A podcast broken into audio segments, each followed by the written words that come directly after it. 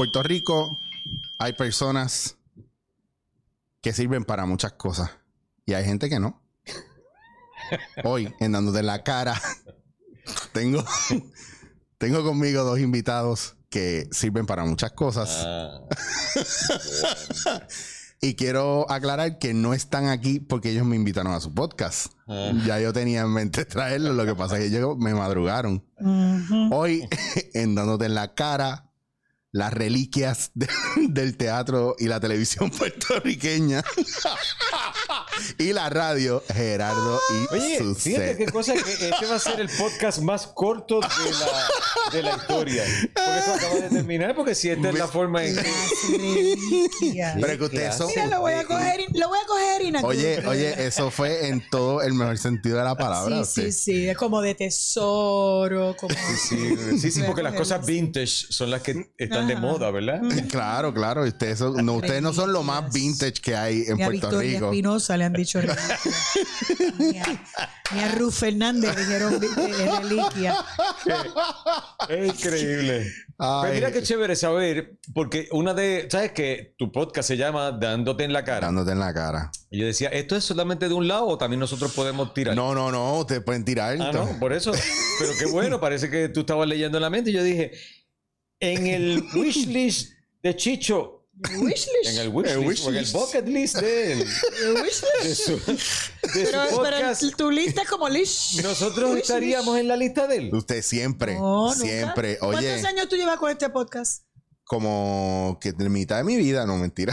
Llevas por lo menos como seis años. Oye, siete. pero te voy a decir una cosa. no, no, No, no, no, contéstese. no, yo llevo- Circunscríbete sí, a la sí, dándote en la cara, aguanta. Está bien, está bien. ¿Cuántos años lleva? Llevo como siete. Mira pe- para allá. Pero, ¿A ti te van invitado? pero tres fueron en Barcelona. Ah, está bien, no importa. Cuatro, cinco. Nosotros nos llevamos en, cumpliendo tres meses y lo invitamos. Cinco años lleven por Pero ustedes me llevaron porque. Pero vamos a hablar claro. Ustedes me llevaron. por- No, no me invitan. pero porque ustedes me invitaron. Porque a mí me recomendó Gaby. Porque si no, no me invitan. No, mira, Mira que. vamos a buscar el chat todo. No, no, no. Mira, nuestra Nosotros- productora Sandra, eh, cuando hicimos, lista. tiene una lista y en ¿Y en esa lista está estaba? Shisho. ¿En qué, ¿En qué número? No, no, Pues quiero le que dimos random. Dijimos, estos son los que queremos. No, él quiere saber y yo te digo, estás entre las primeras 10 personas. No te lo puedo está. creer. Porque Sí, ustedes señor. estaban entre las primeras tres mías. Lo que pasa es que era difícil. Wow, con- primeras tres y pasaron pasaron siete años. Bueno, vamos a dejar los tres de eh, Barcelona. Que pudimos haber ido a Barcelona. Un momentito. A ver, eso yo, no doy ese brinco. Mira, pero cinco años y nunca nos invitó. Déjame decirte que cuando nosotros nos reunimos por primera vez para ver si esto podía ser posible y hablamos de invitados, tú estabas en esa lista. A de mí me honra. Eso a mí me honra. de A ti te honra, a nosotros honra. no nos honra que tú no en cinco Pero mira, años no hemos estado Mira, aquí. te voy a ser bien honesto. Mira lo que yo he logrado para que Talk ustedes vengan. Mira, ya, eh, mira, mejoré mi manera de hacer café. Tengo aire acondicionado en la sala. O sea, Claro. las condiciones para les, café. les regalé café ahí. Bueno, lo único bueno es que de me am- de souvenir una mesita cartera. Mira, de mi amigo Miguel, Se botó. barista de Passion Coffee Services. ahí está, eso es café del alba para que mastiquen. Brava. Oye, una finquita en Ciales por allá bien chévere para que aprendan a beber café Ay, yo con amor y quiero, cariño. mira, pues dile que yo quiero ir a hacer todo. Yo, tú quieres, yo conozco a un Ah, montón de gente. ¿Tú sabes qué sucede? Tiene un, un- en, su, eh, en su Facebook y en su Instagram, martes local con Entonces ella se ventea y va a los sitios, toma fotos y se sienta en un banquito y toma y después termina el hashtag vivir al máximo. eh, arréglate, arréglate por dentro para que cuando lo saques para afuera se te vea y más fíjate bonito. que dije envidioso, porque no dije envidiosa porque estás tan. que te Pues sabes que envidiosa. yo Pero se eres tan incluye la equidad. A mí eso ahora olvídate. Me puedes decir como quieras. Envidioso. Envidioso, envidioso, envidioso, envidioso. A mí me encanta porque esa, quimi- esa química ácida que ustedes tienen, que a mí me encanta, yo la amo y la adoro. Ácida. Eso, eso es, Es así, ácida. Pues es la verdad. esto es, Ah. esto es el amor más tóxico, más sanador que yo he visto en la vida. Porque que la gente se puede llevar así, eso está brutal. Yo le hablo así a la gente y la gente se encojona conmigo. Bueno, Pero es que tampoco yo no le puedo hablar hacia todo el mundo. Bueno, claro. Yo le digo eso. Yo, yo trato hacia algo a Evelyn. Primero que saca esa mano y tú sabes, lo duro, que tiene esa mano grande. Este, no es la confianza, también son muchos años y entonces eso permite y hace que, que uno pueda decirle hasta perro muerto, decirle la verdad. Eh, muchas veces, Sí, tú sabes porque que es verdad, muchas veces no podemos decir la verdad de las cosas porque la gente no lo va a Sí, aceptar. la gente no lo- Mira, tú sabes, hay algo que yo aprendí hace muchos años, Chicho. Yo, antes la gente me decía, ay, ¿qué tú crees? Y yo, pues, mira, perdí Sí, que- amistades. Sí, sí. de- Perdí amistades. Yo te frase para resolver eso tan- Yo- Yo lo resuelvo con una pregunta. Una persona viene y me dice, mira, ¿qué tú crees? esto?" Y yo le hago, stop. Stop it there, you motherfucker. ¿Tú quieres que yo te diga lo que tú quieres escuchar o lo que yo pienso? So, tú le das esa posibilidad a la ¿Qué, gente. qué? Siempre lo hago. Y me, se quedan como pensando, temblando. Algunos me dicen, no me digas nada. Exacto. Otros me dicen, pues lo que tú piensas. Y Si te lo dicen con, con como, pero trátame pero suave. como, ajá. Porque entonces, ¿para qué me pides mi opinión si te vas a enojar? que al final te lo dice igual, pero entonces te lo dice en una broma y tú te echas a reír y después en tu casa tú dices, Es- ella creo que me dijo algo que pues me lo dijo gufiando y como ella es chistosa y como ella es graciosa, pues uno como que se ríe, pero en realidad Oye, te jamaqueó. Pero verdad que la gente no nos coge en serio después que nos ven No. haciendo comedia o trabajo de Y se comedia. piensan que la vida de uno es eso todo el tiempo, que estamos todo el tiempo cui, cui, cui. No, yo hay días que me molesto, hay días que estoy deprimida, hay días que estoy aborrecida, hay días que estoy alta, hay días que quiero morirme, hay días que quiero vivir. O sea, hay de todo. Sí, a, sí. mí, a mí lo que me da risa es que la gente piensa que uno está en el modo eh, cómico divertido todo el tiempo. Incluso me ha pasado que me, me- me pasó una o dos veces me ha pasado en la calle que me han pedido una foto y yo he dicho que no. Usualmente yo te voy a decir que ¿En sí, ya está. Y Ya, claro- Yo nunca me he atrevido a hacer eso. No, no, tú sabes lo que pasa, que a veces es el momento de no me importa, o sea, tú no eres un ser humano, tú estás para mí, me tienes que dar una foto. Y ahí yo hago como, te puedes ir para el carajo y me voy. Pero no es una cuestión de uno hacerlo mal, es que hay momentos. Y yo pienso que aunque está esta cuestión de ser artista, que para mí yo no me lo creo y me vale madre, por eso es que le digo que no a la gente a veces. Es cuál es el momento, y ustedes que llevan tantos años, coño, tienen que haber pasado algún momento de improperio entre la gente o algo así. Sí. En el, Sí. funeral de mi papá. Ah. eh, Porque te ríes, pero eso es verdad. estos cuentos yo lo sé y a mí me da mucha gracia, pero realmente eh, hay... Pero yo quería sé. asesinarle. Permita Dios, esa señora esté pagando por esto. Este, Es que son los mejores cuentos. eso está brutal. Dices, ¿cómo le pasa yo estaba en el funeral de mi papá. O sea, yo no estaba enterrando al vecino de esto. Era mi papá. Entonces mi papá estaba ahí, en- expuesto. Digo, el ataúd estaba cerrado, pero en la sala. Mm. Y viene esta señora de la sala de al lado, que estaban velando al lado. Ay, ay, y dice, Suset. Y yo, ajá, sí. Ay, qué señora, tú eres tan cómica, chiste. Y yo le digo, mire, lo que pasa es que yo no estoy muy de humor, ¿verdad? Yo siendo polite Ah, y elegante, yo no estoy muy de humor porque el que yo estoy, ¿verdad? Mi papá falleció y está ahí. Está, está ahí. O sea, ese cadáver que lo vaciaron y lo llenaron de papel de periódico y formol está ahí. Está ahí. Yo lo estoy velando. Wow, qué fuerte. Pero ay, nena, mija, no te pongas así. Ay, si es un chistecito nada más, nena. ¿Qué? Como si ya tuviese un catálogo de chistes para momentos Y así como ese. entonces sigo y le digo, lo que pasa es que yo tampoco hago chistes, porque eso es. Álvarez Guede. Exacto. Yo no sé hacer chistes, a mí se me olvidan y yo no sé hacer chistes. Yo no, no, mi carrera no es de hacer chistes porque no sé hacerlo. Este, el que los haga fantástico, pero póngase un cassette de Álvarez. Y, eh, ay, mija, pero qué grosso. Y ya, ya al final le dije, ¿sabe qué? Discúlpeme, pero como le he tratado de explicar varias veces, el que está ahí es mi papá.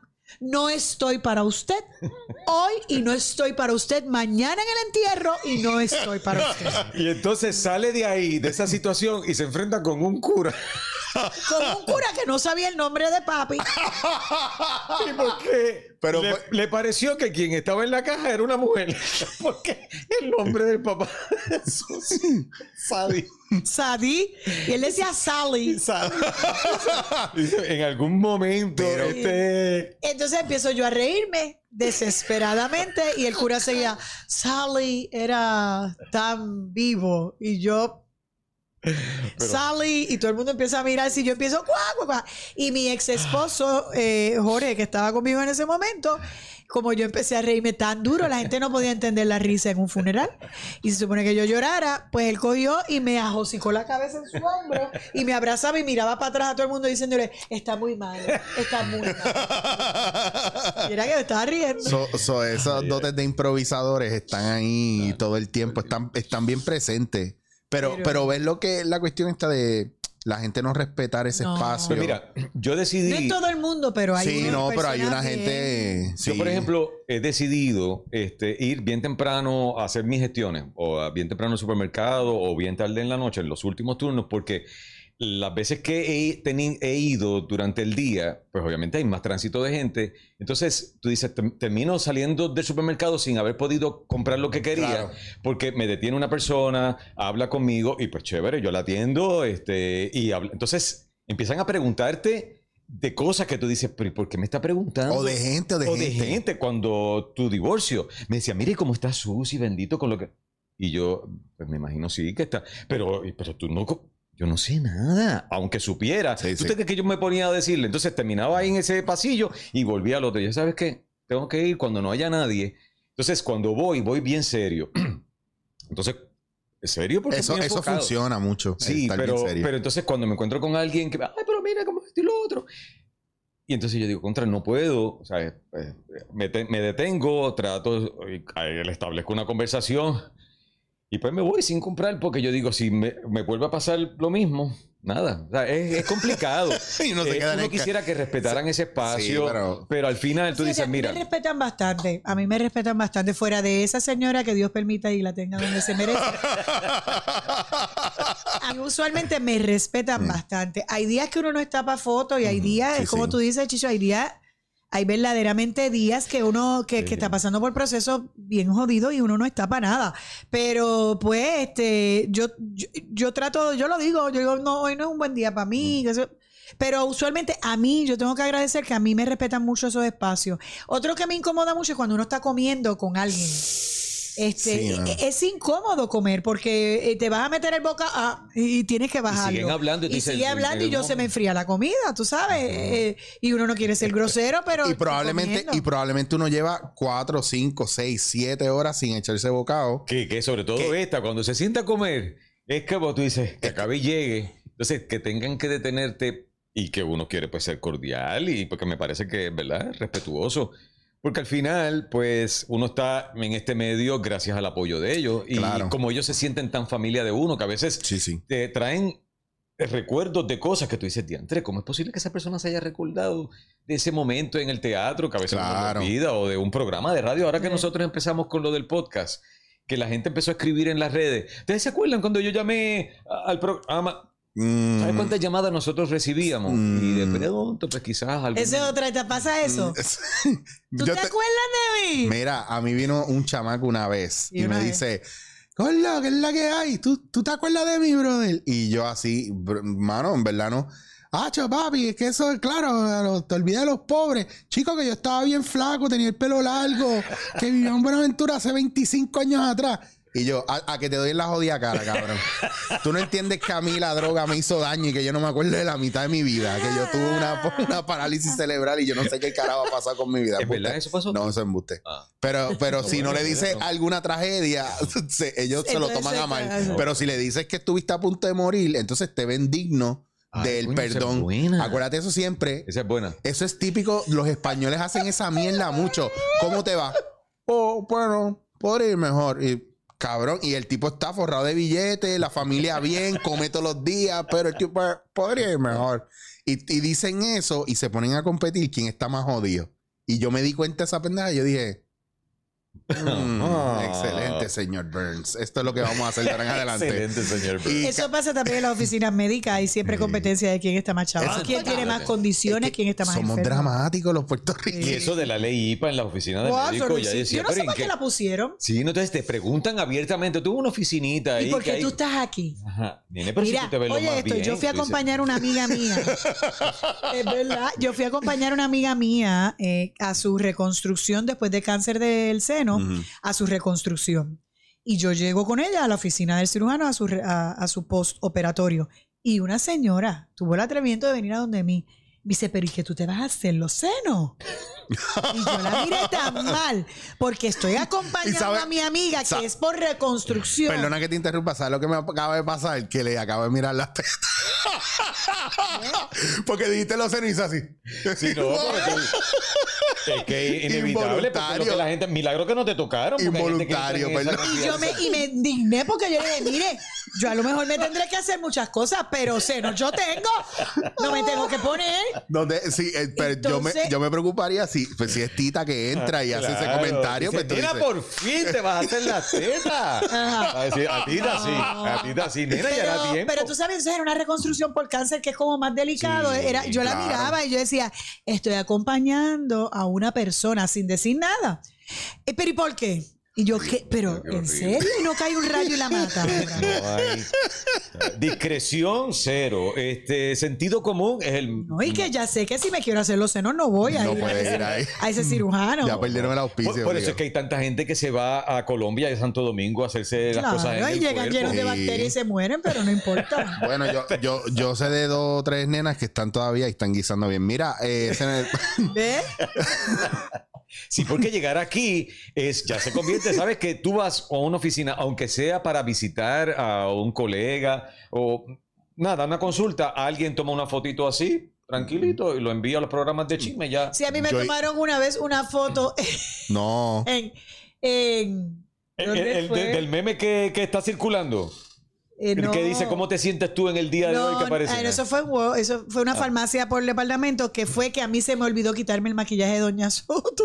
No, no, no. Yo no. me quité la- el vestuario y dije, ay, me quito el maquillaje en casa porque estoy cansada. Y cuando estaba más llegando corría. dije, ay, tengo que parar en tal sitio a comprar una cosa que se me olvidó. Y se me olvidó que ta- Y yo sentía que entraba y la gente me miraba y me miraba. Y decía, pero, pero raro, era mirándome raro. Porque tenía el maquillaje de Doña Soto que es todo ojeroso, todo. Y yo decía, ¿qué pasa? ¿Qué pasa ahora? ¿Quién dijo de mí? ¿Qué dijo Jorge de mí ahora? ¿Qué tweet publicó? ¿Qué tweet puso? Déjame en paz. Cuando miro, tú sabes los espejos esos que hay arriba en los pasillos para ver todo, que estoy pasando así, me miro y hago, Dios mío, yo me veo bien matada que eso. Y cuando me acuerdo, yo no podía ni creerlo. Yo me tomo una foto, pero esta fue que yo estaba en una tienda, eh, yo creo que era Otopeca o algo así. Porque yo voy a esas tiendas, me salvé, yo voy. Y alguien me tomó y publicó para que vean los, para que vean lo mal que están los artistas. Coño, Y yo, pero cabrón. será estúpido. Está brutal. O Yo soy bruta. Yo voy a donde yo de- destire mi peso más. Yo tengo que ser una Claro. Pero persona es que son para que tú veas lo que hace la publicidad, lo que hace la Como si imagen. yo fuera una reina o princesa, pues mira que me paguen las Eh, cuentas. mira, ese es el meme que ha salido por ahí de Bad Bunny, que fue al show de Jimmy Fallon en Crocs. Pero eso se lo dejan a él y uno lo lleva haciendo años y uno es un Y uno un cafre o un, ca- charro, mira claro. para allá. Y entonces te invitan a Alexandra a las 12 y tienes que ir con unos zapatos Punta de en 120 blanco, pesos. claro. O unos zapatos azules de Manolo Blahnik, lo que tú te compras. Esa en la última foto. En esa estamos Esas gastando son- los chavos, son- duro. Son, unos manolos de Son los, Son los pirateados. Son los pirateados. ¿Quieren que les doy un break para que hablemos esto? Pues sí, sí, mira, eso no son manolos. Eso no son. Son bonitas, son bonitas. Mira, pues, no- ah. pues resulta, yo les puedo enseñar mi closet. Yo tengo 50 camisas de este color, de esta misma. Estoy como Mero Simpson. Tengo 20 camisas de lo mismo. ¿Sabes por- lo que pasa? Que primero, yo no me quiero identificar con marca. Segundo, yo lo que necesito es ropa para moverme. Para que, ¿Cómoda? claro, y cómoda. Sobre todo cómoda. Y yo puedo echar todas las camisas de golpe a lavar y no se me van a dañar. Las camisas lindas, finas, son tres o cuatro, las tengo ahí y ya. Y la gente me pelea porque yo ando en un uniforme que son joggers y mi camisa. ¿Y cuál es el problema? ¿Quién ¿Cuál te- es el problema? ¿Quién te paga a ti algo? Exacto. yo compro ropa literalmente una vez al año o dos veces al año. No es chiste. Y, es, y mira, bien. esos son mis zapatos. Es, es que tenemos que eh, desapegarnos. Austeridad, porque Sí. entonces que no me digan a mí, porque vivimos en una sociedad que todo el mundo está.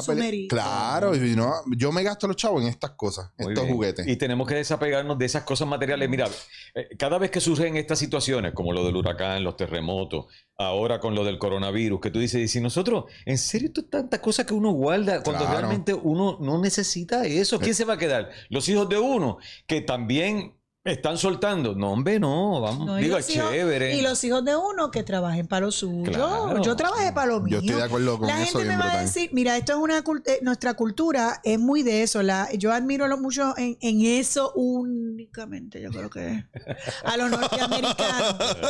que los norteamericanos, eh, el muchacho coge 18 años, arranque y haz tu vida. Sí. Aquí el muchacho puede tener 30 años, 40 años y todavía vive con los papás y Ah, está ahí. sí, eso pasa mucho. Y entonces, eh, es, eh, no, ¿Y, y, y por qué?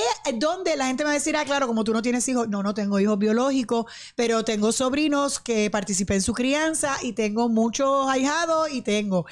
¿Por qué hay que dejar, por qué hay que matarse trabajando para dejarle algo Claro. a tus hijos? No, no, no. ¿Dónde está escrito eso? En ninguna parte, eso es una presión que se pone cada uno porque sí. Yo trabajo para tener lo que tengo. Y si, mira qué maravilla y qué bendición si puedo dejarle algo a mis hijos. Y si no, que ellos trabajen y hagan lo suyo. Pero tú sabes que también viene de una tradición porque antes las familias vivían cerca y había terreno. Entonces, pues moría el jefe de la familia y a ti te toca una cuerda, pero según han pasado los años, ya esas cuerdas se tuvieron que vender porque pues se necesitaba dinero y porque también la gente se ha ido moviendo despacio. Ya la antes todo el mundo se quedaba en el mismo sitio. Es que es lo que ha pasado también con los viejos.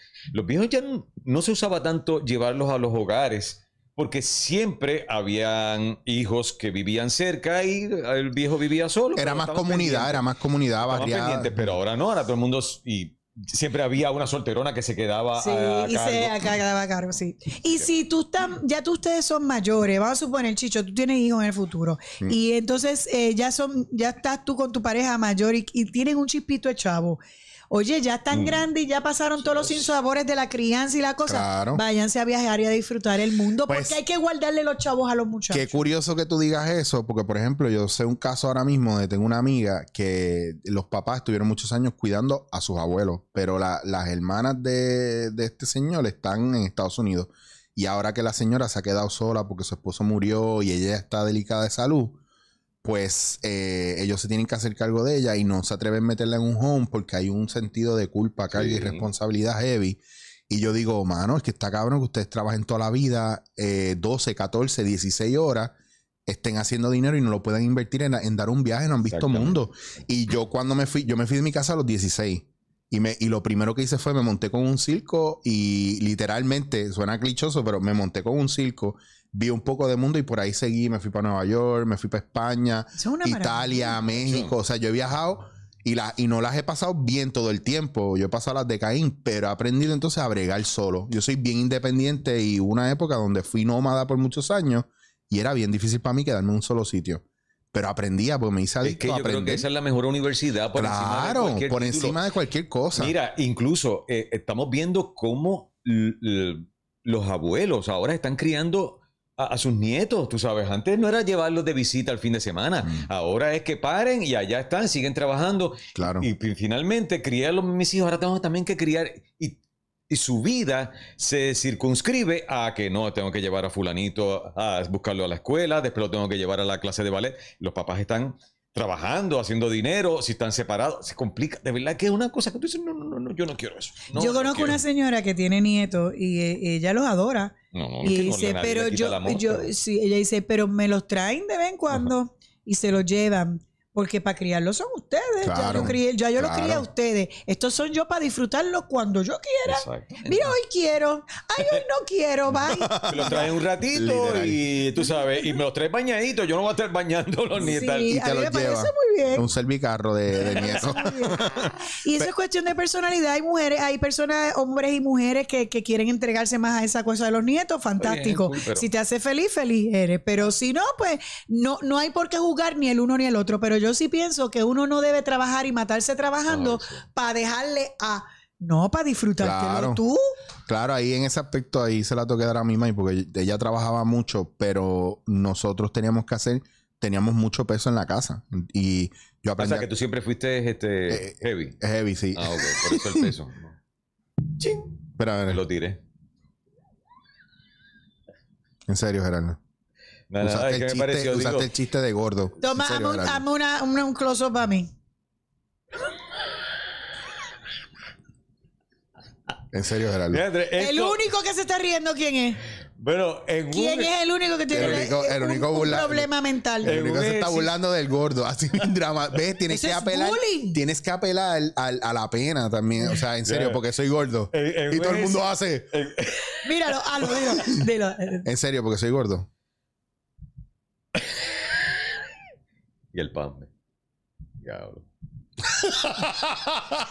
Eso es bullying. Está cabrón. Está entonces cabrón. uno lo hace. Acabas de hacer bullying asquerosamente. Mira, eso no te da es- vergüenza. Mira, y eso, y no fue un chiste gracioso, Cabrón. fue a- arrogante, pedante, hiriente, mala leche, fue asqueroso.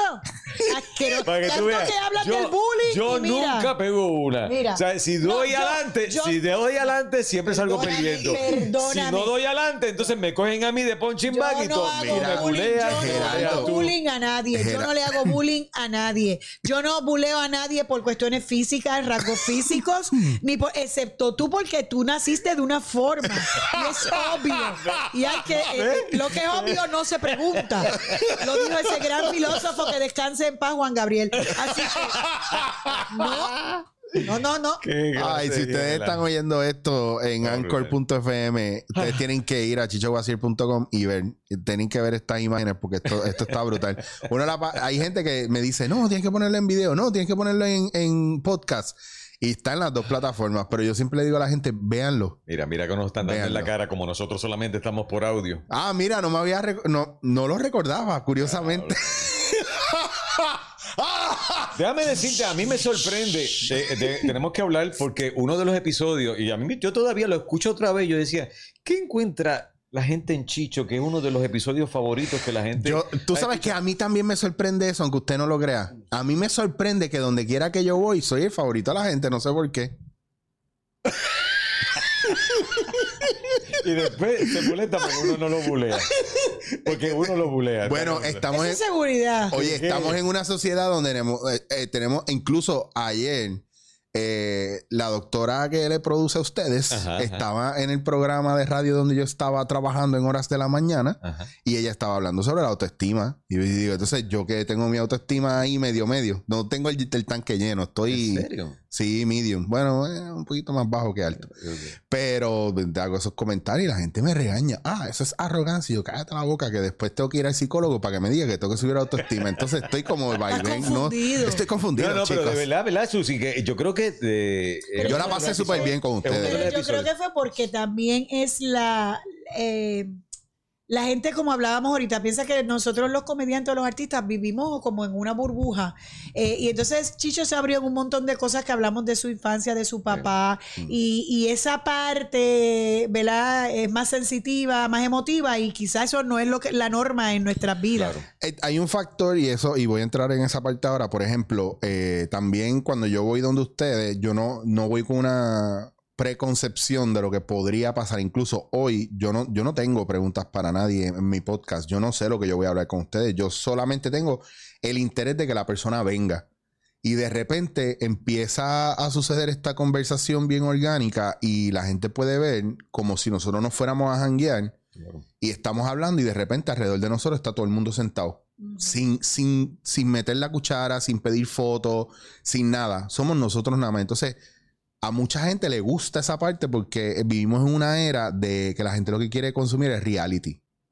Todo lo que sea lo más cercano a esto, yo no sé, que nos tratan como dioses del Olimpo porque es como que somos tan distantes, pero somos bien humanos. Entonces, ese día, yo siempre, yo he trabajado en la impro todo lo que tiene que ver con, con no tener problema con mis emociones y la apertura. Pues yo era un tipo bien cerrado emocionalmente y la impro me obligó y técnica Meissner y todas esas cosas te obligan a Abrir. exponerte más porque si no los personajes no funcionan porque carecen de, de- de verdad. Y para mí fue bien fácil que habláramos y entrar en esos detalles porque yo soy fiel creyente de que hay cosas que tienen que suceder y yo no las bloqueo. A mí no me preocupan para nada. Entonces, de la misma manera que ustedes están aquí hoy, bebieron café, vieron al apartamento, estamos aquí hablando y ustedes están súper cool y no estamos tocando un tema de cuéntanos, ¿cómo empezaste? Sí, sí, sí. Porque esa, porque no, porque esto es una conversación y es algo que a veces no, fun- no fluye ni en la misma gente que no está en este medio. Ujú. Gente normal, común y corriente. Pero yo, ahora que tú dices eso, eh, yo creo que digo, en mi caso, la gente pensará también, pero a mí el teatro me ayudó mucho a, a exteriorizarme. Claro. ¿sabe? A, a hacer cosas que de otra manera se me hubiese hecho difícil. La gente no sabe, yo fui tartamudo por muchos años. En mi etapa de preadolescente, yo tenía, todavía yo cancaneo.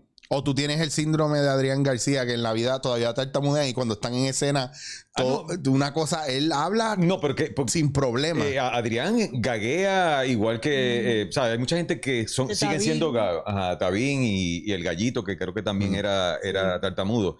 Pero en esa etapa de la preadolescencia, donde quizás uno está buscando, ¿verdad? Eh, dónde encajar, claro. Eh, yo tenía muchos problemas de tartamudez. ¿Y cómo lo superaste? Pues eh, mi papá, ¿Con terapia? Ah, no, nunca, mi papá siempre le gustaba que nosotros leyéramos en voz alta. Ah. Entonces, y ese es un recurso que yo lo seguía utilizando. Entonces, no- el periódico, que era lo que venía, leíamos en voz alta. Y lee en voz alta. Entonces, el leer en voz alta me daba un poquito de confianza, sumado a las clases de teatro, que entonces uno se siente como que más libre, no está siendo señalado, porque todo el mundo... Pero se nota la diferencia bien brutal. Sí, pero yo todavía, hay Eh, veces que cuando me pongo ansioso, eh, cancaneo. Pasa que lo, ya, ya lo disimulo, pero a veces que yo me quedo pegado, yo "Diantre". ¿Ves? Pero yo te oigo ahora y yo digo, ahora entiendo. por decirme, porque yo pensaba que estabas usando droga. He notado que. Y yo dije, ay, esto se está metiendo. No, a veces me quedo en pausa. eh, también el- la, la se está metiendo una ayudado. porquería por ahí que no es ni buena porque es. Esto tenía, ay, que, ay. esto tenía que suceder así. Sí, sí. Ay, ay, ay. Pues te iba a decir, para sumar a eso, que entonces ahora yo entiendo, por ejemplo, en, el- en la preparación, tú notas, por ejemplo, la dicción, la proyección, el trabajo. O sea, yo jamás, jamás, jamás me atrevería a pararlos a ustedes con gente que está ahora incursionando en esto porque, porque no tienen mitad de la preparación y tú notas la diferencia abismal. Que hay gente que, pues, por ejemplo, por tirar el tema de las redes sociales, hay un montón de gente que hizo ese shortcut eh, in between la generación de ustedes que ya estaba bien establecido y la generación de nosotros que veníamos estudiando teatro para empezar a, a los Padawan y los Jedi. Tú sabes, y de repente se metió esta generación redes sociales en el medio y es como que esto es como cuando tú vas a Disney y viene el chamaco en silla de ruedas y te quedaste, Sí. te jodiste esperando porque Sí. si es uno está cool, pero si son 20 Claro. te jodiste. Claro. Y entonces, pues, como que cabrón, pero iba yo, yo te la rodilla mala. Pues, pero yo estoy en silla de ruedas, cabrón, chequeamos, pa. Bueno, la analogía perfecta. Eso, Porque eso. Mi humor es muy Y que negro. el problema, y que el Sí, problema no, es entonces, no, perdóname. Que cuando te das cuenta, se levanta y camina. O sea, no tiene ningún impedimento, ninguna limitación. Y uno Dice, siendo "Diablo". honesto, y uno Sí. dice, pero es que yo no me atrevería ni a vender Herbalife. ¿Qué cojones? O sea, es como... Sí. Y que lo que pasa es que esa- es- esos shortcuts de algunas de esas personas llegan sin tener la preparación Claro. o tener por lo menos la experiencia y se nota y entonces así mismo caen Sí. porque no funcionan en una sola cosa, no solamente funcionan en las redes sociales, en eso que tú haces, pero cuando vas a diversificarte Claro. y cuando vas a tratar de eh, experimentar o tratar otras áreas dentro de eso, no funciona porque no sabes. ¿Por qué entrar a. Por qué, por qué la idea de entrar a los podcasts realmente? O sea, para mí está claro, y yo lo pienso que era necesario, que ustedes se juntaran en un medio y si la radio no los iba a recibir, podcast es lo mejor que puede haber ahora. Pero ¿qué los hace a ustedes decir, mira, vamos a juntarnos, vamos, vamos a hacer esto, vamos a volver a hacer una dupla? Que Que Gerardo se pasaba llamándome llorando, llorando. crisis, crisis. Llegaba a casa, por favor, yo quiero contigo. Y ya yo llevaba tres años así y uno se hastía. Y uno es compasivo y el servicio es importante en mi vida, siempre lo ha sido. Y dije, bueno, una de cal y una de arena, vamos a cumplirle este sueño a este moribundo porque, de verdad, ¿Tú sabes qué? Es que está cañón, porque no importa lo que yo diga, nadie me va a creer a mí. Pero si esa es la verdad, yo no estoy sí, no, ah, quizá, está bien, tiene razón, pero no hay lloraera, no hay No es súplica. lloradera todos los No, años, Susi, vamos a hacer Susi, vamos a No, hacer, lo Susi, que, vamos a lo que sí, lo que No, sí. no lloraba de lágrimas, pero Es que a la No, gente. Yo decía, oye, lo que pasa es que tú dices, en algún momento los medios se van, van a notar que hay una deficiencia de eh, mensaje, eh, de contenido. Sea, no todo. Los medios lo saben, no les importa. pero no les importa. No les Entonces tú dices, oye, tienen un producto que está requete probado. No es, eh, van a... Experimental ni nada. No, no, Esto no. está- Nosotros es una fórmula probada que cuenta, obviamente, con el, si tiene el apoyo eh, de una empresa, pues podemos echar para adelante. Pero te voy a decir una cosa. Pero- Te, te voy a decir una cosa y tengo que interrumpirte ahí. Ok, ok. Ya yo me di cuenta que el problema no son ni los grandes productores solos ni los directores solos. Ah, no. La gente es bien hija de puta también porque es- pagan un Ah. cojonal de chavo y vienen de donde sea a ver a Yankee, pero ustedes que tienen algo bueno no pagan ni un peso y Todos prefieren y cogerlo gratis en internet. Lo hacen y te callan la boca. Todos los días. Mira, Lo haces, lo haces. Me pediste que te filmara mi verano con Amanda Piratea y el hijo perdido que ni yo la tengo en DVD, cabrón. Sé Mira. quién eres. Pues, ¿sabes qué? Tengo que hacer, ah, y uso eso mismo, uso eso mismo. Tú sabes que aquí se hizo Hamilton, ¿verdad? Todo el happening de Hamilton Claro. y bien chévere. Entonces, eh, el evento de conseguir los boletos porque eran más baratos, que había la lotería, etcétera, y tú ves a la gente en Bellas Artes retratándose en el codeboard de Hamilton, y aquí estoy en Bellas Artes pagando 700, 800 pesos. Y tú dices, diablo, gente que uno conoce. Yo hago una obra de teatro. no, no, no, no, cállate la boca. Gente que uno conoce. Y tú dices, diablo, esta gente yo le ofrecí boletos gratis para ver. Boletos gratis que no tenía por qué hacerlo, pero había, porque no lo estaba pagando yo. Hace muchos años yo pagaba Claro. los boletos porque yo decía, coño, yo quiero que vean. Y, y porque es una producción chévere, porque si no es así, no van. No, y también fue una forma de agradecimiento. Claro, en a algunos mucha casos, gente en que- algunos Claro, casos. claro. Pero tú dices, no. Entonces, tú dices, se retratan así, pagan lo que sea. Y yo estoy haciendo, nosotros hemos hecho, y, y de verdad, de usted y tenga, musicales al mismo nivel Lo de sé, Hamilton. lo sé. que Hamilton tenga un presupuesto multimillonario que nosotros hacemos con el petty cash que usa el elenco y el- para manejar el día, nosotros hacemos un musical de cuatro pares en dos semanas. Pero si aquí hay producciones brutales, aquí está, aquí hay un Checo, un John Parr, gente que hace una, una, el mismo Chema, que pueden hacer una, una y directores. Claro. Mira, yo he visto todo. Chicago en, digo, eh, eh, gracias a que he tenido la oportunidad de poder verlo Claro. en Londres, en España y en Nueva York. Y el Chicago de aquí, el que se, se- hizo aquí, que lo produjo eh, Axel Cintrón, Sara Jarque y Harry Nadal, Harry Na- Nadal, que fue el que hizo el vestuario. Nadal, también. es el mejor Chicago que yo he visto Mm. y que veré en la historia de los Chicago Claro. Versus el Chicago de cualquiera de los de Broadway con meses de preparación. No es que estas se hicieran dos semanas, también tuvieron meses, Tuvieron pero no estaban trabajando full time como lo están haciendo ahora, que trabajan de 10 de la mañana a 5 de la tarde. Ah, No, se quejan, se Era por la quejan. noche. Y se quejan, porque aquí no, aquí nos quejamos a veces de dos horas de ensayo, pero viene otro de afuera y le dice, no, son, son 22 Bueno, horas de ensayo. Lo que pasa es Eh, que esos ensayos se pagan. Esa es la diferencia, diferencia. esa es la A eso era lo que quería llegar. Pero yo lo que quiero también que quede claro, que yo no estoy en contra de que vengan producciones. No, no, no, no. O sea, vengan y la Yo celebramos yo estoy todo. a favor Yo- de que apoyen lo que está Eso claro. aquí. con la misma dignidad que lo hacen, con la diferencia que hay, porque con los 800 pesos que tú pagas para un boleto ver Hamilton, tú ves todo un año de producciones en el país, Full. pagándolas bien, sin estar buscando descuentos y, Y, nada. y no es solamente, y no es el hecho de, de hatear o moldera, porque yo sé que la gente no, a veces cae en eso, no, es que hay que tomar en cuenta que es parte de la psicología de, de esta pendeja insul- insular del puertorriqueño, de que todo de afuera es mejor y no poder medir el hecho de que nosotros tenemos un producto nacional que es muy bueno, que hay una que otra cosa que no funciona. Chévere, está bien, pero como quiera, usted tiene que seguir viendo y apoyando. Ahora bien, no es solamente eso, el apoyo mediático también. Lo que llaman el famoso hype. Viene de afuera o va para afuera y ahí entonces vamos a darle cobertura. Pero tú no tienes que pagar.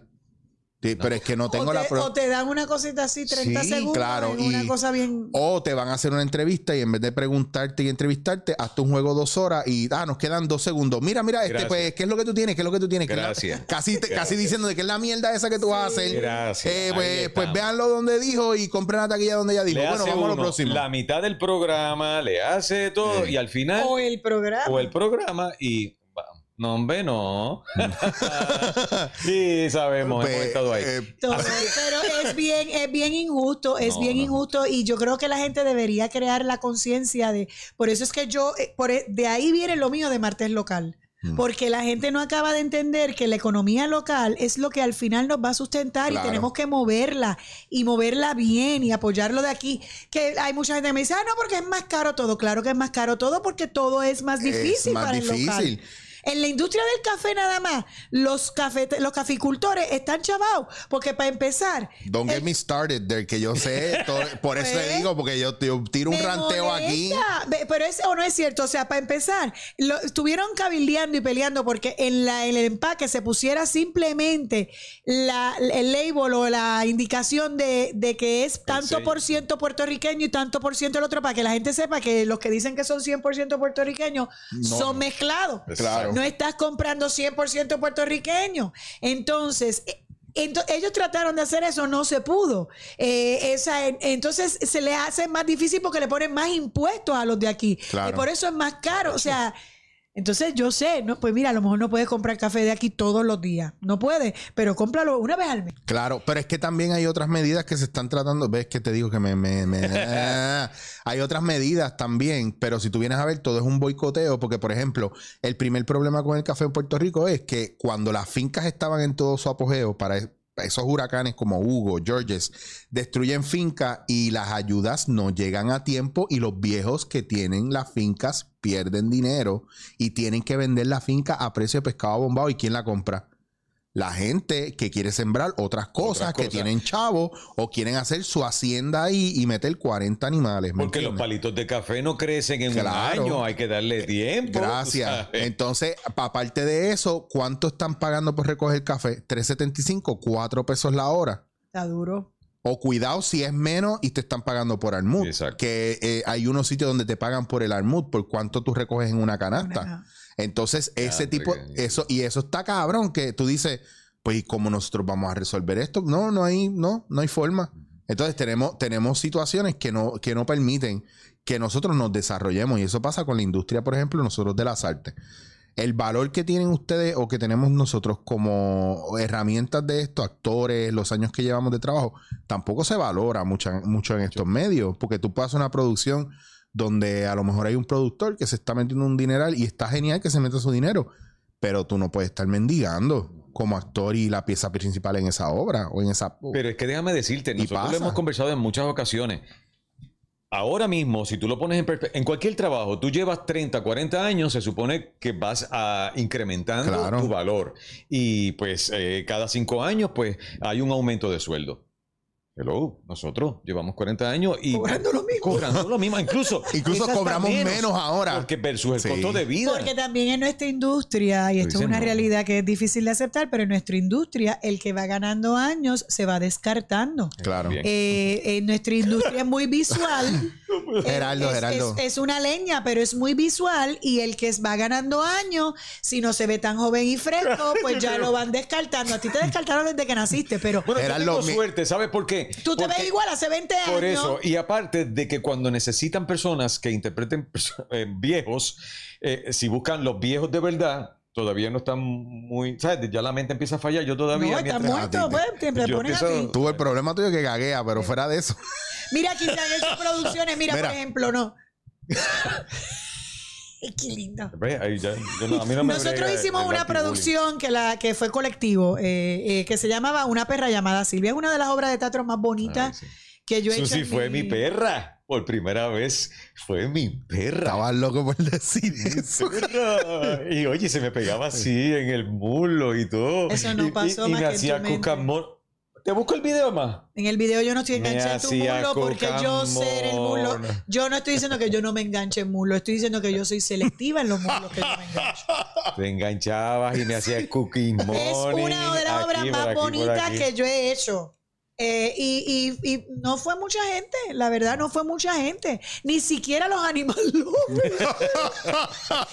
y era una, es una historia de Broadway, Óyeme, bella, y de una, la historia de una perra, de una perrita adoptada, de una familia, una pareja, que él no quería adoptar la perra y ella, eh, no, ella no quería adoptar la perra y él sí, y la adopta en contra de la voluntad y ella termina, que, lo que pasa, eh, y termina ella enamorada de la perra, pero eh, la perra, yo la personificación, perso, Personifiqué, la pe- personificaste. personifico, La personifico. La caractericé mejor. Este, y, y es preciosa. Una, una belleza, una belleza. Preciosa. Y entonces, te- dos figuras pensando en que era Cristina Soler y Suzette Bacó. Que tú dices, van a Que tú dices, explotar. ahí nada más ya. no- Yo estaba cogiendo pon. literalmente. Y Raymond Gerena, que era el, Miren, eh, esto el otro todo lo que no se hace con yo bien, ca- coronavirus. Mira, yo bien, cab- coronavirus.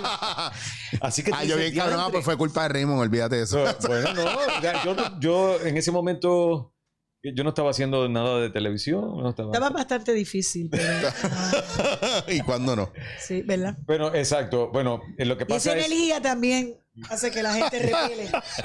no, y en ese momento estaba friendly, no como ahora. Ahora sí yo puedo entender que soy un hater del gobierno y de todos esos infelices, pero Pero se han hecho cosas bien Sí, chéveres. Yo hice otra que se llama Love, Love, Love, que fue una cosa espectacular de Omar Torres. Eso, eso- Bueno, yo, yo siempre voy a pelear por el approach a la impro que tiene la gente y que yo no puedo hacer aquí las cosas que yo hago en Perú, en Colombia, en Japón, en Nueva York, en México. Yo no puedo hacer nada de eso aquí.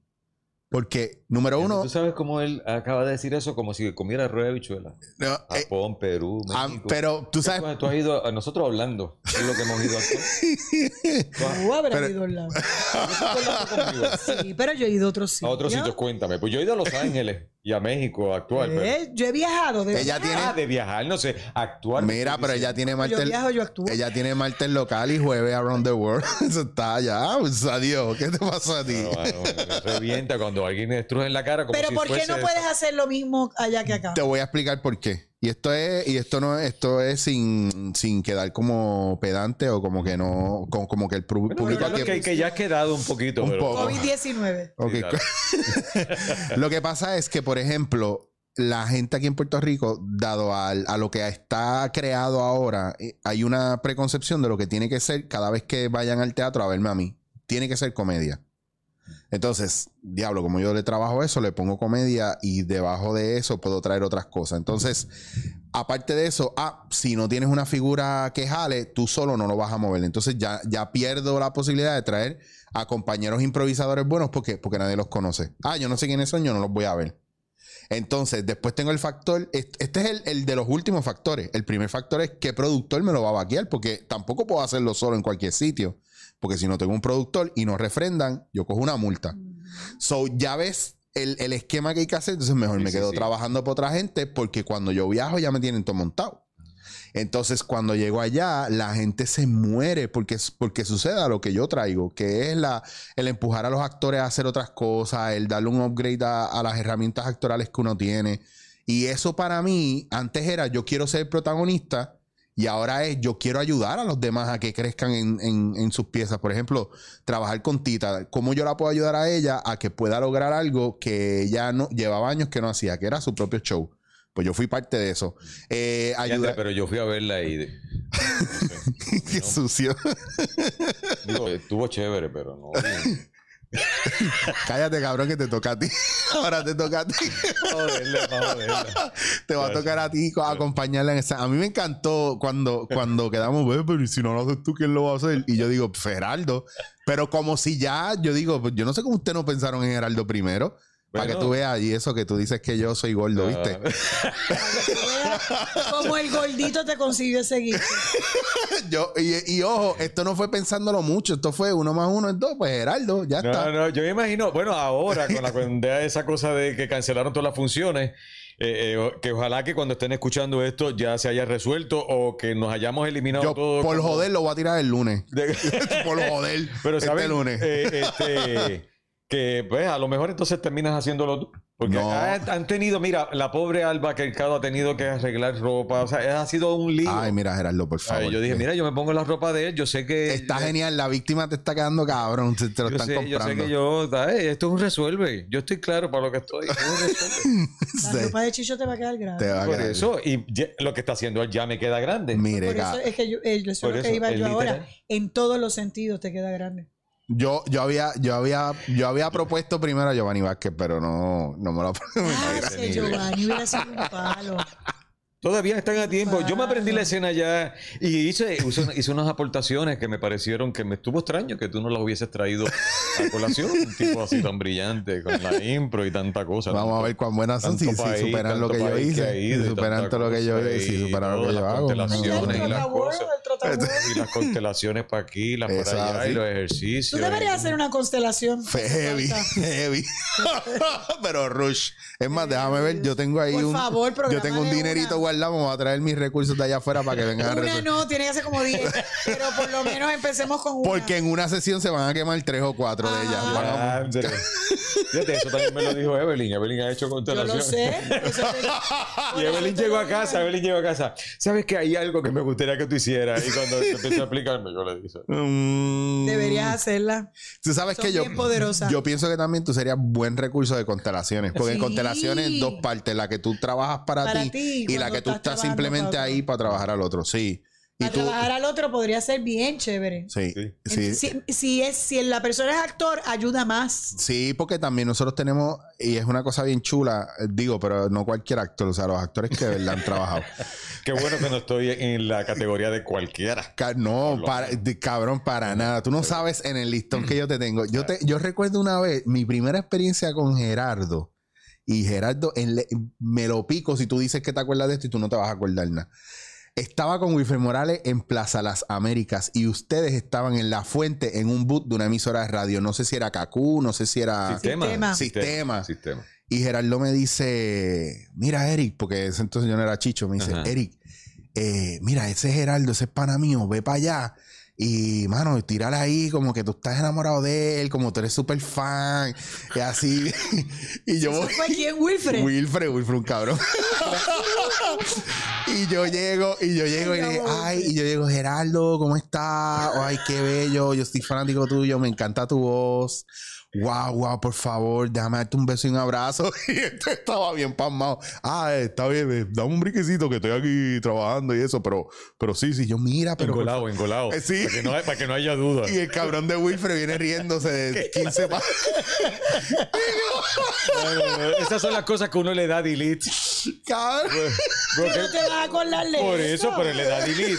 Y afortunadamente, porque sí, eh, eh, Chicho después fue maestro. Nosotros lo conversamos Sí. en nuestro podcast de Victoria y Gonzalo en las clases de, de impro, eh, cuando estaba con Gillo y, ta- Piolo. y que, que fue brutal. Yo me acuerdo, fue, fue. una época Así bien que, chula no, también. esos son esos pames, Llama a. Wilfred hoy mismo a decirle, me acuerdo de esto.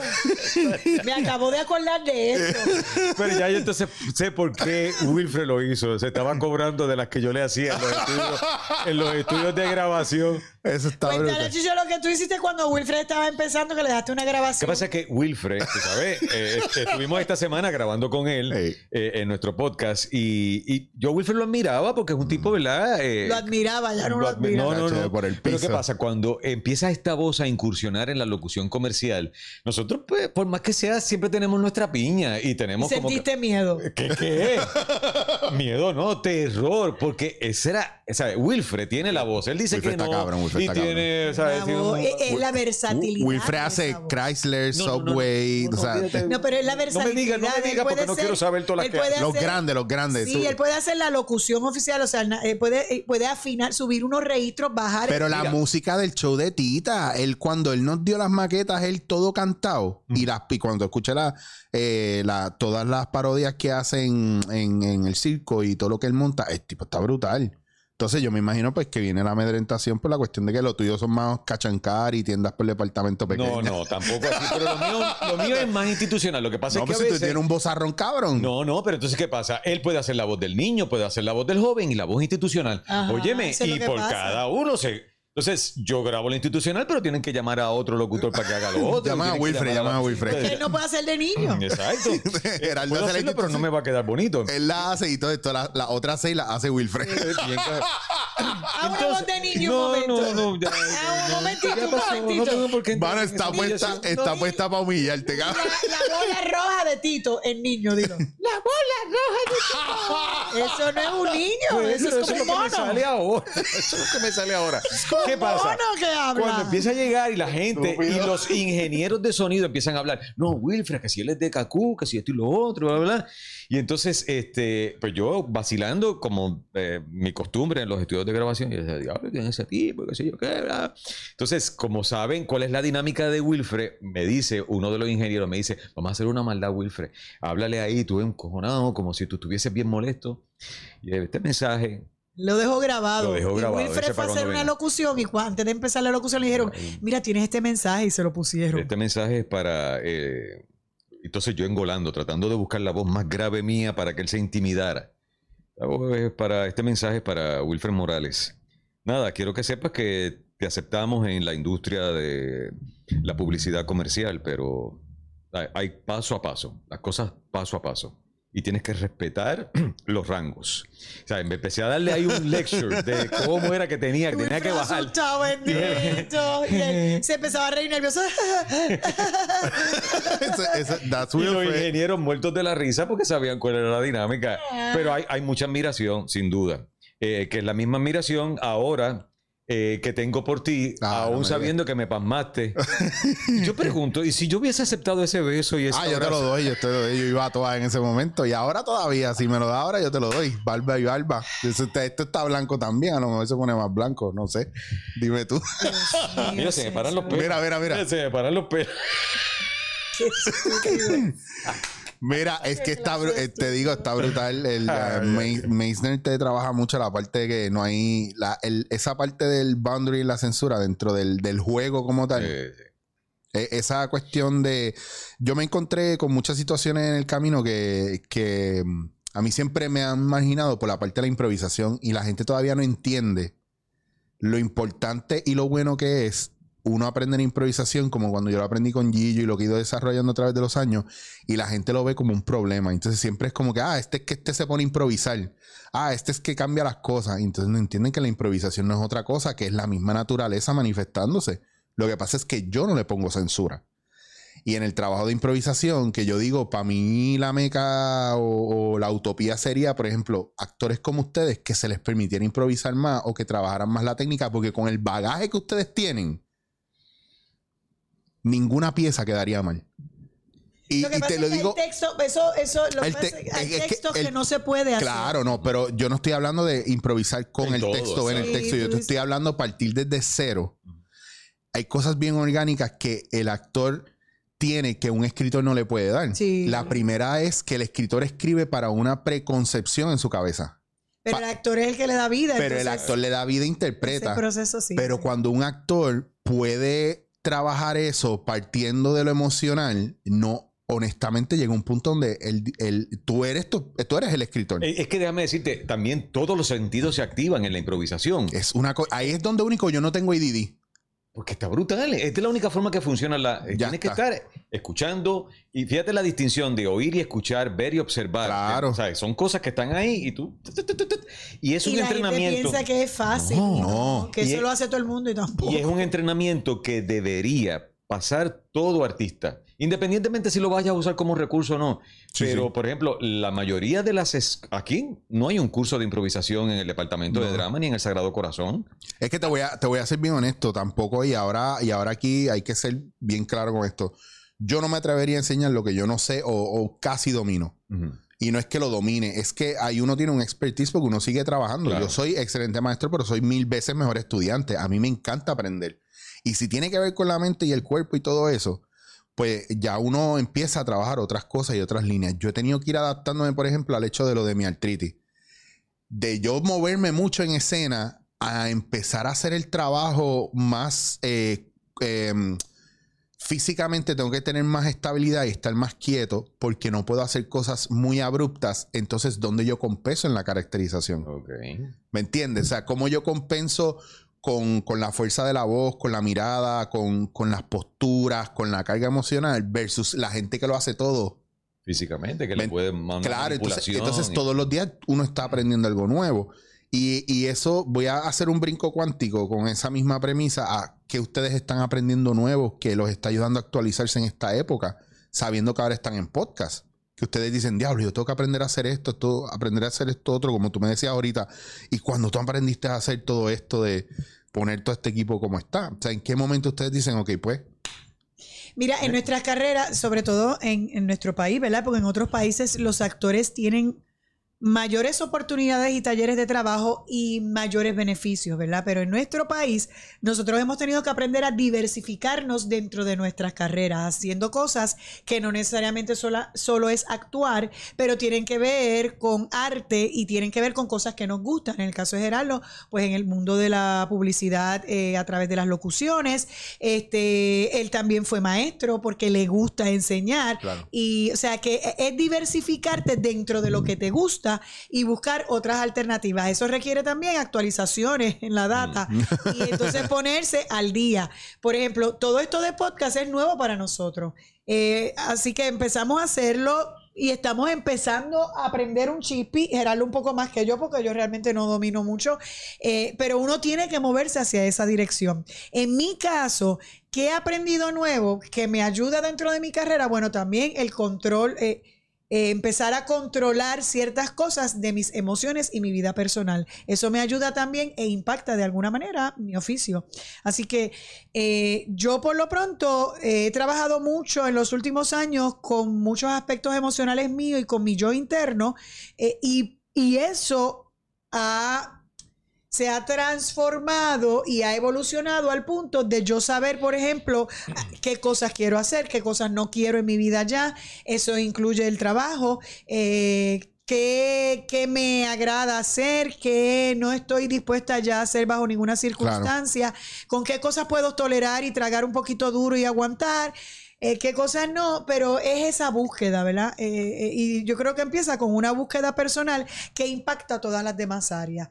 Pero en términos del trabajo, pues ahora mismo, ¿qué me gusta a mí? Pues me gusta hacer proyectos en donde yo me sienta armonía. A lo mejor no es el mejor proyecto del mundo, pero que siente una armonía Claro. eh, eh, con todo lo que estoy haciendo, con la gente que está trabajando en él. Me gusta mucho la escritura. Hace muchos años tengo pendiente un libro que terminé de escribir y cuando lo leí, fin, nena, qué no chévere. terminé de escribir y cuando lo leí me di cuenta que eso no era. Claro. Este, porque donde yo estaba en ese momento, todavía tenía que trabajar y sanar unas cosas más para escribir realmente lo que yo quería transmitir. Tranquila, que me pasa con el libro de impro. Yo no le he sacado porque releo y releo y yo estoy en otra cosa. Pero fíjate, digo, yo mi observación es que dejen esos manuscritos porque eso es parte, es como una bitácora de lo que Sí. ocurriendo. Quizás no es lo que quieres eventualmente publicar, No, no, yo pero no lo guardo. descartes. No, porque hay gente que borra. Que borra. No, Y no, yo no, yo pienso- no, No, no, yo no lo ok. puedo borrar. Ah, ok, ok. Pero no va a publicarse Ah, nunca exacto. porque... Es como las fotos del teléfono, porque yo no las borro, yo las voy guardando y ahora mismo yo no sé cuántos videos, cuántas terras, cuántos terras de video y fotos yo tengo ahí y sabes que nunca voy a ir para atrás para chequearlo. Yo estoy seguro que nunca voy a ir a buscar. Pues eso, pues yo, yo tengo un libro, es que- pero dije, eh, cuando lo leí, es que eh, es- yo hablo de unos pasos y, y cuando, por lo menos mi responsabilidad y mi compromiso con un libro eh, es que yo pueda aportar en la vida de alguien con verdad, no de la boca para afuera. Hay tantos libros que yo he leído de personas que te dicen y te hablan teóricamente de unas cosas y cuando tú conoces a la persona y ves que, no pone nada en práctica, tú dices, eso no es así, eso no funciona. Pues yo quería la fase de poner en práctica todo lo que yo decía ahí que se tenía que hacer para uno sanar. Es que es el legado, al final eso es lo que va a quedar. Y, yo Y eso me que- costó años, así que no podía hacerse en dos o tres años. Así que estoy reescribiendo ahora otra vez desde otra perspectiva que es la correcta. Pues mira, en el caso mío, eh, yo creo que eh, mis hijos son los grandes maestros. O sea, tanto Victoria como Gonzalo para mí y para Evelyn, hemos descubierto, eh, según van pasando los años, eh, lo que ellos aportan a nuestras vidas. Nosotros hemos sido guías, por decirlo así, pero al final los que muestran el camino son ellos. Entonces, Claro. esas confrontaciones que tienen ellos con, con la vida, con sus carreras, porque los dos están en el mundo, eh, Gonzalo más músico, Victoria actriz, aunque Gonzalo también está todavía ahí luchando, eh, pero quiere darle más peso a, a- a su carrera musical.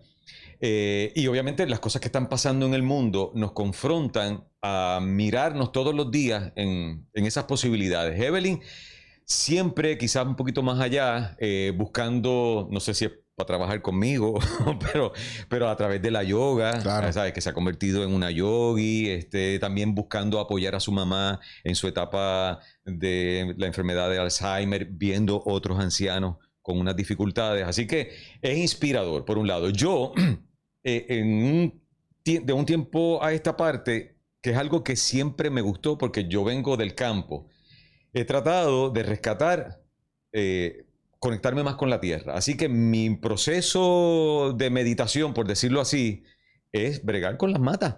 O sea, yo Bello. siembro, me gusta eh, ver crecer las matas de guineo, las matas de papaya, sembrar el limón, sembrar la guanábana.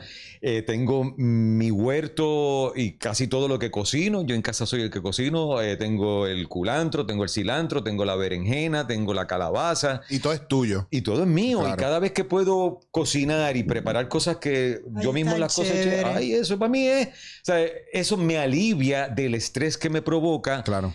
Lo que está ocurriendo en el mundo y en el país. Y quiero que sepas que ahora con el coronavirus, que empiece el apocalipsis zombie, el único que va a estar apto para sobrevivir es este cabrón. No, bueno, Mírenlo bien, mírenlo bien.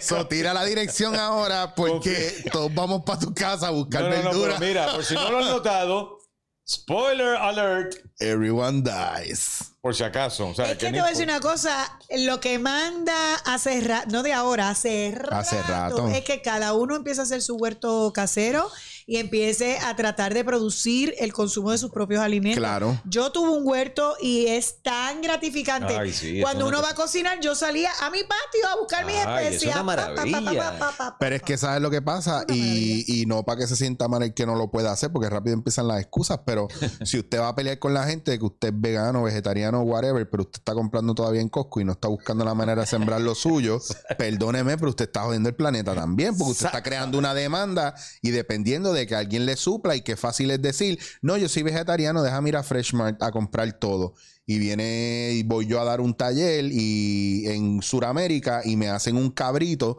porque es lo único que tienen es su manera de ofrendarlo. Ah, que mira, ay, qué pena ese pobre cabrito. Mira, eh, cabrón, esa gente es lo que tiene. Sí, eso es lo que te pueden dar. Ay, no te- No, ah, no, no, pero te- yo, yo te hago. yo- sí, espérate, un break. Ni cabrito, ni lechón. Suced, per- Pero si yo nunca Yo- estoy en contra de la gente carnívora. yo, yo te digo, no fui, yo no lo maté, pero ellos, eh, pero yo, tú te lo vas a comer con gusto. pero yo, amor. porque yo fui vegetariano 10 años. Y yo Ah, sé. Y yo fui vegetariano 10 años y realmente llegó un punto donde tuve que. eh, ¿Y realmente. rebajaste algo? No. No, no, no. Eso Porque no tiene que ver con rebajar. Eso no tiene que ver con rebajar. La cara, chicho. Otra vez, otra vez el bullying. Otra vez. Pero serio, sí. Gerardo, en serio, Pero esperaba porque lo más de siguen ti. bulleando por su peso. Que me da un coraje. a mí, me- a mí lo que me agita es que yo he bajado 30 libras en 3 semanas. 30 libras en 3 semanas, está cabrón, ¿verdad? Porque ¿En no, dónde? pues no me había, no me- porque no me habías visto más gordo. ¿Dónde? ¿En dónde? La semana pasada yo lo fui a ver en Tita y eran como dos etiquetas juntas. Dos etiquetas juntas. ¿Y tú entendiste? Es lo único, es lo único incoherente, coherente que puedo poner ahora para, para decir algo. Porque eso es lo que. ¿Qué, tiene, ¿qué es eso de dos etiquetas Es que Mira. a él le sale vestido de etiqueta. Te voy a Ah, decir. etiqueta de pero yo etiqueta quiero que tú, yo quiero que tú sepas que cuando yo me medí eso, yo no había empezado la dieta. Ajá. Y después que me lo puse, varias de las piezas me quedaban bastante grandes. Y no es chiste. Define bastante. Cuando digo bastante es que se me podían caer si no me lo subía Mira, bastante. Chicho, 30 libras en tres semanas es mucho. Es mucho y Es demasiado. Oye, pero, pero fue saludable. Lo que pasa es que los hombres bajamos más peso que las mujeres. Anyway, nada, mira, oye, se mira, se ha acabado el tiempo. ¿Cómo? Se ha ido tan rápido el tiempo. Pero tú vas a decir algo. Es tan rápido que yo iba a decir de qué. No ¿Tú te crees que yo me acuerdo? Somos ADD los tres. Imagínate, estamos aquí tratando de ver cómo conectamos algo que no se nos haya olvidado. Que no Mira, dicho, no, tú sabes lo que pasa que, Ah, que- de la demanda y la cosa. Es verdad, el planeta está chavado porque Sí. lo hemos chavado nosotros. No Claro, es más nadie. no, y el problema y el, y el consumerismo no viene solamente de pues, usted salió y compró en Walmart 800 pesos en mierda, no, tampoco, ni en Walgreens. No tiene que ver con eso, es que si yo voy a ser carnívoro, yo voy a ser un carnívoro responsable, que yo, cómo yo lo estoy consumiendo. Si yo soy voy a, voy a ser vegano, también, ¿cómo lo estoy consumiendo? Claro. Porque, es porque el Amazonas no lo están podando solam- o talando completo solamente para ganado.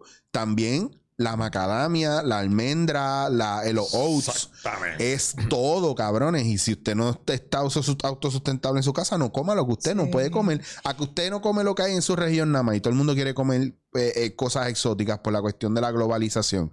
Pues está bello y está precioso, pero tiene que haber como un balance Sí. porque la naturaleza no puede brega con eso como está pasando ahora. Y no hay excusa de apartamento ni nada de eso, porque Sí. huerto usted lo puede hacer hoy día donde. Pero si yo tengo panas que en una loseta Mano. hacia arriba y hacia los lados han hecho el huerto de la y vida. este era salud.